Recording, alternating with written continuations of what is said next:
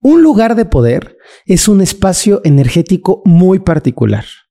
Es un sitio en donde confluyen diferentes energías de la tierra y del cielo y se genera una especie de nudo que produce muchísima vibración. Y esta vibración los lleva a tener un contacto y una em, como una emanación energética mucho, mucho más grande que cualquier otro lugar de la Tierra. Hay lugares de poder muy famosos como Stonehenge, las pirámides de Egipto, las catedrales góticas, los templos mayas en Tikal, en, en Yaxchilán, en Palenque, o las grandes ciudades míticas del mundo como Shangri-La. Pero ¿Qué tenemos que hacer cuando vamos a un lugar de poder? ¿Cómo pedimos permiso? ¿De qué manera nos cargamos de esa energía? ¿Qué hay que aprender a observar? Pues de todo eso te voy a platicar hoy en nuestro increíble podcast. Bienvenidos. Más allá de lo ordinario, se encuentra una realidad extraordinaria. Descúbrela a través de los ojos del vidente. Qué alegría es poder compartir con ustedes una visión a través de los ojos del vidente para describir cómo se viven, cómo se encuentran, cómo se manifiestan y sobre todo cómo podemos utilizar la energía de un lugar de, poder para favorecernos. Y quiero comenzarles explicando muy a grosso modo qué es un lugar de poder. Tú quiero que tú, tú, eres un ser físico y tienes muchos flujos energéticos a través de tu cuerpo. Sabes que hay unos, unas líneas de energía que se llaman meridianos que lo ocupan los acupunturistas para ponernos agujitas y corregir nuestros flujos interiores. También hay otros canales que se llaman canales nadi y es como si tuviésemos un tejido, unas carreteras interiores. Bueno, ahora amplifica eso muchísimo más allá. E imagínate que la Tierra, nuestro precioso planeta, es como un cuerpo humano físico y tiene muchas de estas líneas, básicamente en tres elementos importantes. Primero, por debajo de la Tierra, líneas de emanación de la Tierra que se han medido y que se ha encontrado cómo hay flujos o lugares por donde circula mayor energía. Luego, hay líneas superiores, líneas estelares. ¿A qué se refiere esto? Pues que hay puntos de incidencia de la energía del cielo en la Tierra. Sabemos, por ejemplo, que las pirámides de Egipto están alineadas a Orión, que hay muchísimos templos mayas que están alineados con Sirio. Es decir, Sirio y Orión apuntaban energéticamente en una dirección y ahí los grandes sabios del pasado decidieron construir sus ciudades, templos, para poder tomar esa energía del cielo. Entonces, tenemos la energía de la tierra y tenemos la energía del cielo. Y hay una tercera energía, que es la energía de los elementos. Cuando estas ciudades buscan un punto muy específico junto a un río, en lo alto de una montaña, en un valle abierto, junto al océano, porque cuanto más de estos elementos coincidan, más poderosa va a ser la energía de ese lugar. Les voy a poner un par de ejemplos que son muy emblemáticos y muy claros, ¿de acuerdo? Cuando nosotros visitamos una ciudad en México como Teotihuacán, nos encontramos con que es una ciudad monumental y pensamos, wow, qué padre todo lo que se ve. Pero esa ciudad no solamente está construida ahí por azar, no está construida ahí porque estaba barato el metro cuadrado, no. Esa ciudad fue elegida Cerca hay algunas minas de em, este material maravilloso que se llama obsidiana. Es un lugar a través del cual fluyen energías telúricas muy, muy potentes, créanmelo, muy, muy potentes. Es atravesada por un río que ahora está casi seco, que antes se llamaba el río San Juan, que era un río fluido. Y hay una serie de montañas alrededor que hacen como una vasija la ciudad de Teotihuacán. Pero además tiene una alineación energética con cuerpos celestes. De tal manera que Teotihuacán cumple. Energía debajo de la tierra, lugares de naturaleza y energía celeste. Y cuando se planifican los templos y se construye ahí el templo de la serpiente emplumada, cuando se construye ahí el templo del sol, están utilizando muchísimos flujos energéticos para hacer una especie de nudo. Imagínate que viene el flujo energético de la Tierra, combina con un flujo energético superior, pasa el río, está en un, en un punto y eso va haciendo que se amplifique la energía. Es muy importante que lo podamos entender. En el pasado, nuestros ancestros buscaban estos lugares de poder porque sabían que si tú meditabas, rezabas, hacías una ofrenda, conectabas, al estar en ese lugar, tu cuerpo se volvía como una gran bocina. Y esa bocina poderosísima permitía que todo lo que tú produjeras en ese estado se amplificara. Es como entender que en esos lugares específicamente nuestros pensamientos, emociones, actos psicomágicos, nuestras vibraciones, nuestras pulsaciones van a tener una reverberancia absolutamente grande y maravillosa. Ahora, esos lugares fueron habitados y fueron reutilizados por muchas tradiciones espirituales.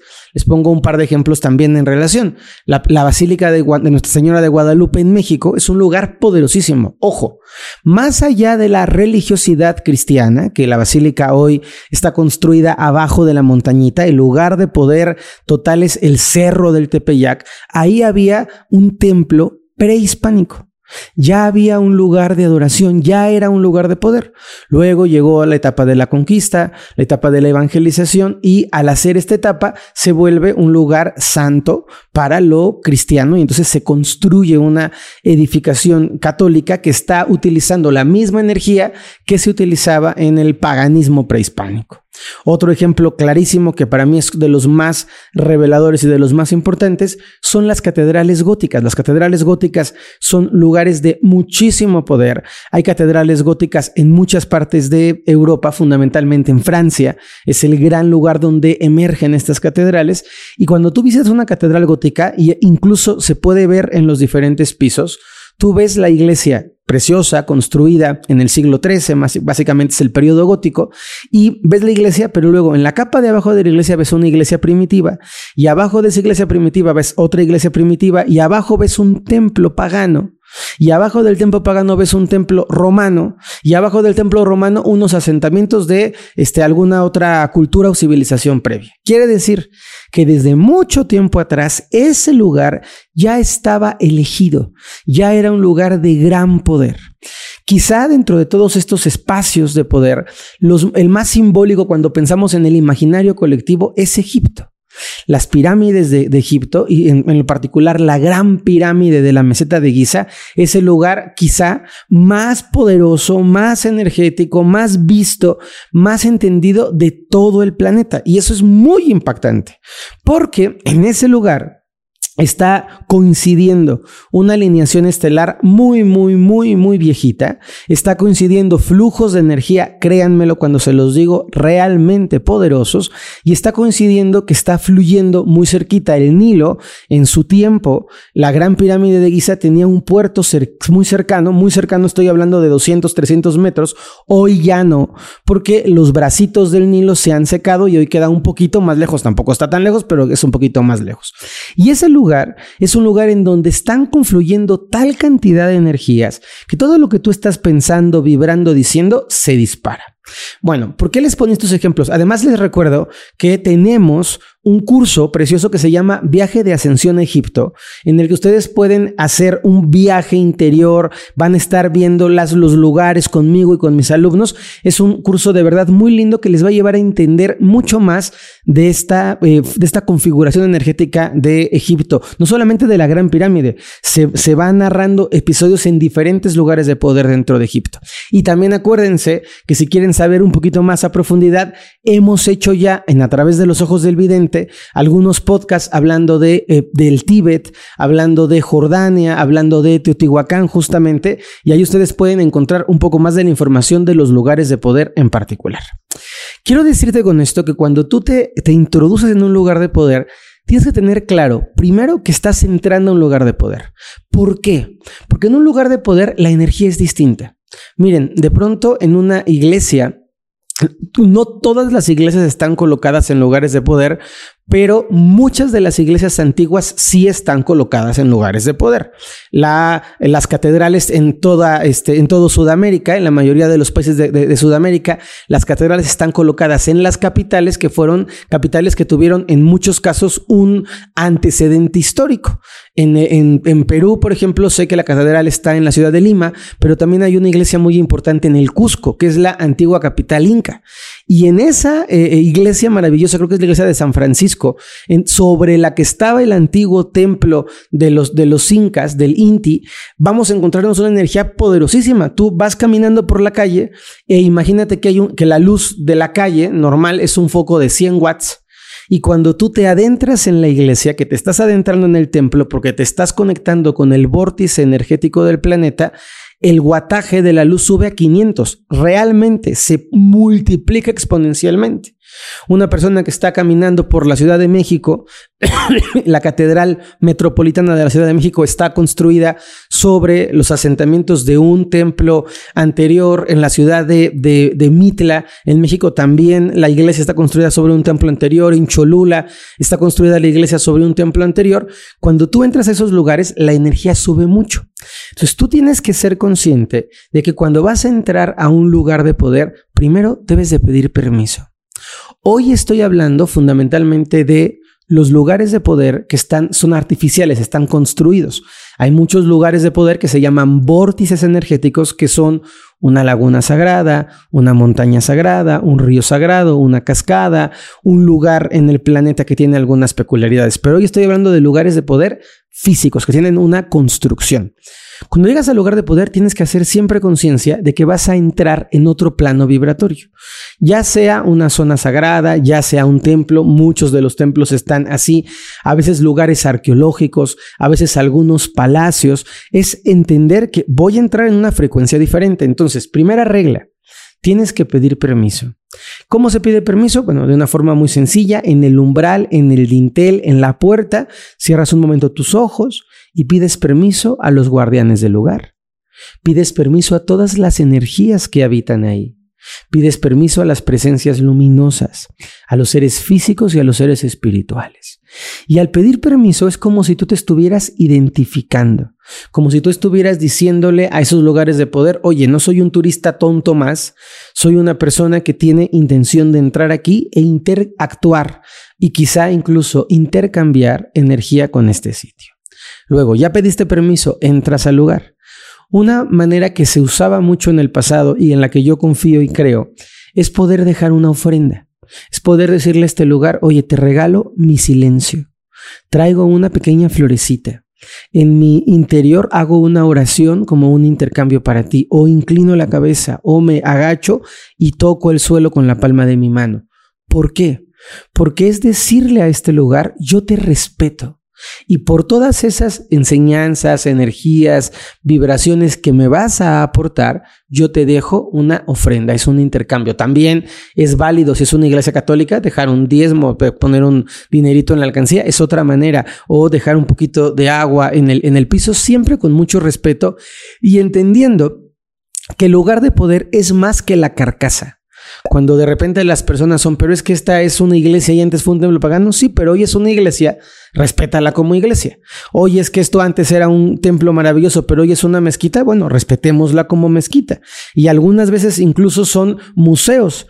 Uno, uno de los lugares de poder que más me gusta, lo he contado mucho, pero es que de verdad me, me abraza el corazón, es un lugar que se llama la Mezquita del Cristo de la Luz, que está en la ciudad de Toledo. Y en ese lugar hoy es un museo y la gente lo visita como museo. Y yo digo, bueno, ni modo, es lo que toca. Ya no se ve ni como iglesia que fue, ni como mezquita que fue, sino como un museo y pues, pues bueno, hay que honrar el museo, respetar el museo y poder hacer el trabajo que se pueda ahí. Que por cierto, la Mezquita del Cristo de la Luz, quienes han leído mi libro de historias que sanan, uno de los capítulos del libro está dedicado a ese templo y a una experiencia que tuve ahí, por si a alguien le interesa darle una repasadita. Entonces, hay que tener conciencia de pedir permiso, hay que tener conciencia de dar una ofrenda. Siguiente elemento. Hay que entender que cuando yo voy a un lugar así, puedo nutrirme de esa energía que me puedo serenar, que incluso puedo llegar a curarme, que puedo purificar todos mis canales energéticos, que puedo volver a mi centro interior, que puedo afinar esa cuerda vibrante que soy interiormente. cuando yo llego a ese lugar, está bien si tienes que tomar fotos, tienes que ser un poco turista, vale, ni modo, ¿qué le vamos a hacer? Pero también debes de darte un momento para observar, para contemplar, Debes de darte un momentito para respirar, para permitirte entrar en contacto con el lugar. ¿Qué es lo que yo te recomiendo? Bueno, pues que cierres tus ojos. En ese lugar, no ahorita. Si vas manejando, por favor, no lo cierres, no lo cierres, ábrelos. Pero cuando estés en ese lugar, que cierres tus ojos. Que puedas hacer una especie de respiración para sentir la vibración de ese lugar. Y que tengas la plena conciencia de que en esos lugares la energía es muy poderosa Y que cuando tú estés en uno de esos lugares puedas desde tu interior visualizar, decretar, pedir lo que tú quieras, que puedas hacer un flujo energético, que puedas inhalar esa energía, dejar que circule por tu cuerpo, pedirle que limpie tu sangre, que limpie tus células, que tú puedes desde ese lugar pedir la inspiración para tu nuevo proyecto, para tu nuevo negocio, que tú puedas estando en ese lugar pedir perdón o perdonar a alguien, que tú puedas agradecer, porque esos lugares, se los prometo, se los jurito, son espacios que todo lo que vivimos allá adentro se va a catapultar por muchísimo, se va a exponenciar tremendamente bien. Cuando he tenido la oportunidad de hacer viajes con mis alumnos y estamos en un templo en Bután o cuando hemos podido estar en un templo sagrado en la India, en Egipto hay un lugar que me gusta mucho que se llama el templo de Tfu.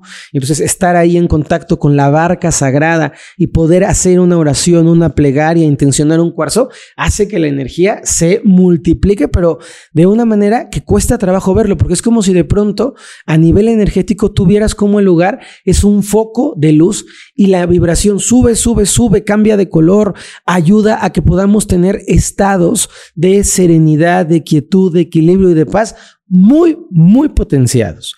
hay que aprovechar esos lugares.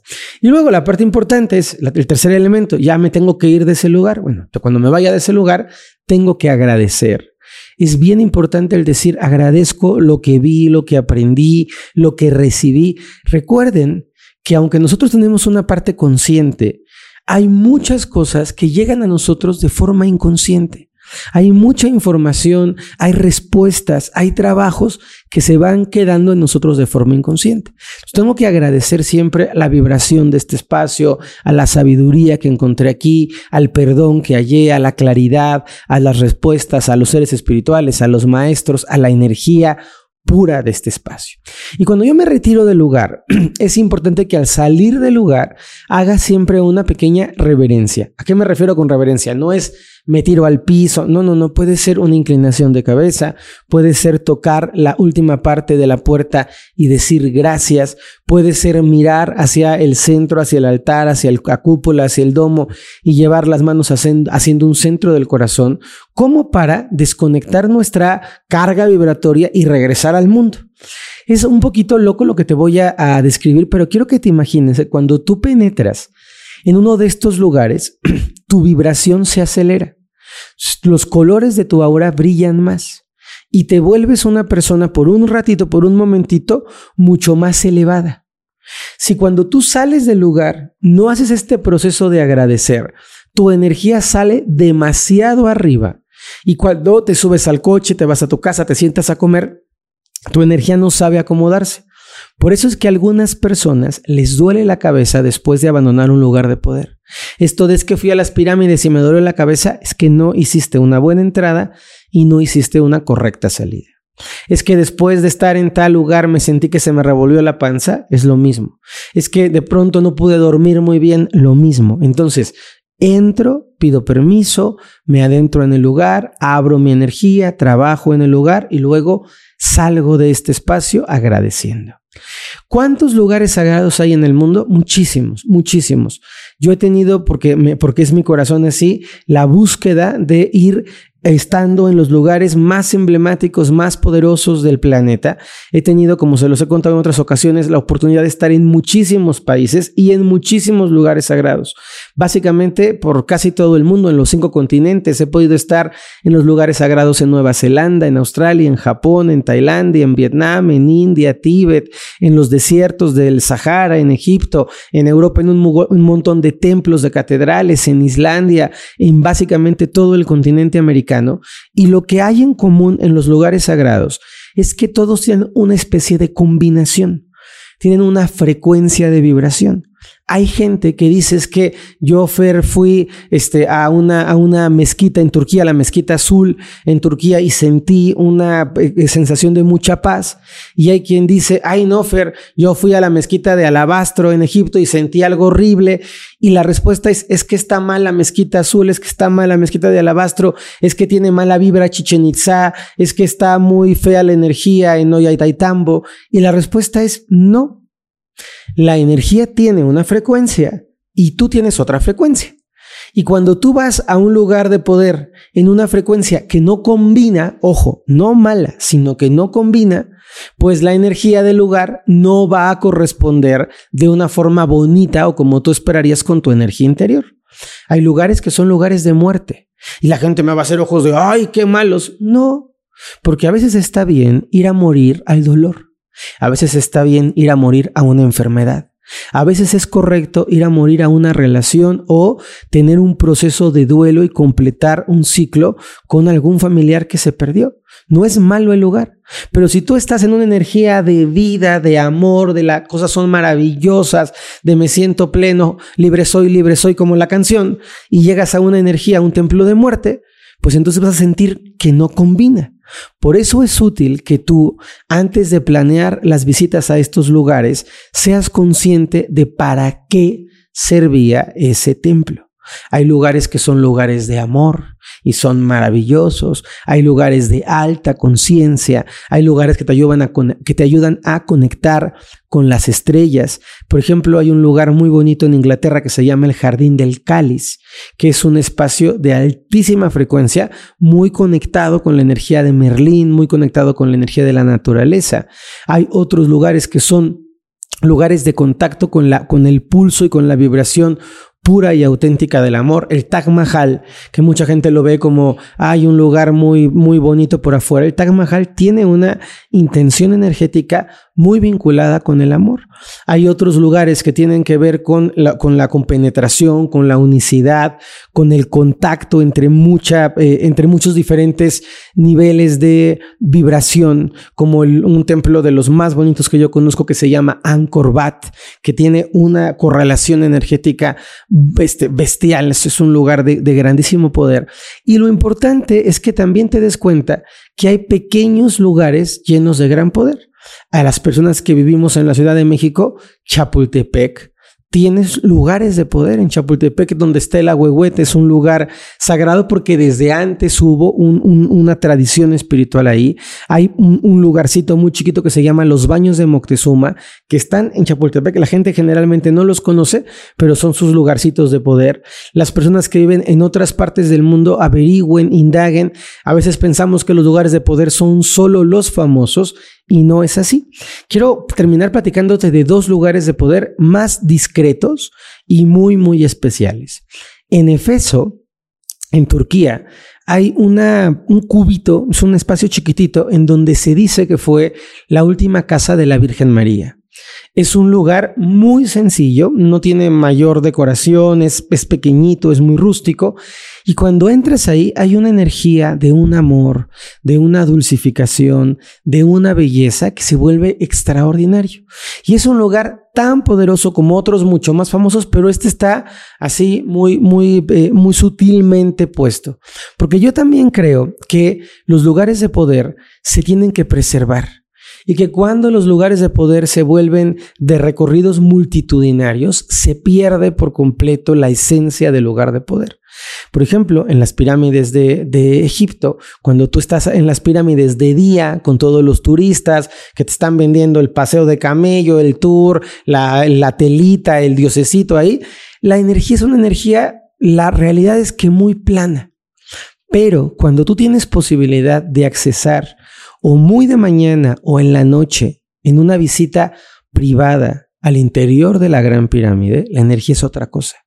Porque todo el poder del lugar, cuando hay turistas, cuando hay ruido, cuando hay mucho barullo, se repliega y es como que se esconde. Pero cuando el barullo se va, cuando el turista se va a dormir, cuando los vendedores ambulantes son sacados de la zona, el poder se enciende. Y cuando tú eres capaz de sentir ese poder del lugar y lo ocupas de una manera positiva, créanme, querida comunidad, que vuelas, que se vuelve algo extraordinario. Puedes sentir, puedes vivir en ti mismo un poquito de este trabajo, te invito de verdad a que tomes este curso que se llama Viaje de Ascensión a Egipto y vas a conocer y vas a sentir cómo se mantraliza allá dentro de la Cámara del Rey, cómo hay mensajes que se están pulsando y se puede percibir tanto en el video como en la sensación la energía con la que estamos conectados. Quiero decirles, como siempre, que les agradezco mucho por ver, por escuchar, por compartir, por comentarnos qué les, qué les resulta, qué les deja, qué les enseñan estos podcasts y hacer una pequeña síntesis. Recuerda, en los lugares de poder hay que llegar, pedir permiso, ofrendar, hay que trabajar en los lugares de poder. No desperdicies la oportunidad de estar en un lugar así para repetir una afirmación, para hacer un trabajo mágico, para poder liberar una carga, para pedir transmutación, para hacer una visualización. Y tercer elemento, cuando salgas, tienes que aprender a dar las gracias para que tu energía se vaya reincorporando. Disfruto mucho de hacer este podcast, espero que ustedes también lo disfruten y nos escuchamos y nos vemos la próxima semana. Gracias a todos.